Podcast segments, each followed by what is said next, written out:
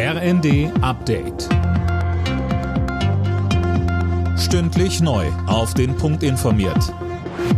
Ich bin Laura Mikus. Guten Tag. In der Ukraine endet heute Abend die von Russland angekündigte dreitägige Waffenruhe im Azov-Stahlwerk in Mariupol. In der Zeit der Feuerpause sollen so viele Zivilisten wie möglich aus dem Industriekomplex in Sicherheit gebracht werden. Gisa Weber berichtet. Bereits in den letzten beiden Tagen haben Helfer versucht, die Menschen aus dem von russischen Truppen belagerten Stahlwerk rauszuholen. Zahlreiche Menschen sollen sich aber noch darin befinden, darunter Frauen, Kinder und Ältere. Die Evakuierung verlaufe sehr langsam, so die ukrainische Ministerpräsidentin Vereshchuk im Messenger-Dienst Telegram. Die russische Armee würde immer wieder gegen die Feuerpause verstoßen. Der Kreml bestreitet die Vorwürfe. Nach breiter Kritik an der bisherigen Russlandpolitik der SPD hat Parteichef Klingbeil einen neuen Kurs angekündigt.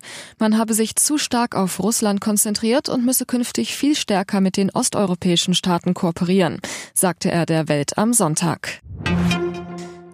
Pro-russische Hacker haben offenbar die Webseiten deutscher Sicherheitsbehörden, Ministerien und Politiker angegriffen. Das berichtete Spiegel und verweist auf einen internen Behördenbericht. Einzelheiten von Laura König. Betroffen seien unter anderem die Bundespolizei, der Bundestag, das Bundesverteidigungsministerium und die SPD-Website von Bundeskanzler Olaf Scholz gewesen, heißt es. Einige der Internetauftritte waren wegen der Angriffe demnach vorübergehend nicht aufrufbar. Die Behörden gehen dem Bericht zufolge von Vergeltungsaktionen für deutsche Waffenlieferungen Waffenlieferungen an die Ukraine aus. Die Gruppe Killnet hat sich im Messenger-Dienst Telegram zu den Attacken bekannt.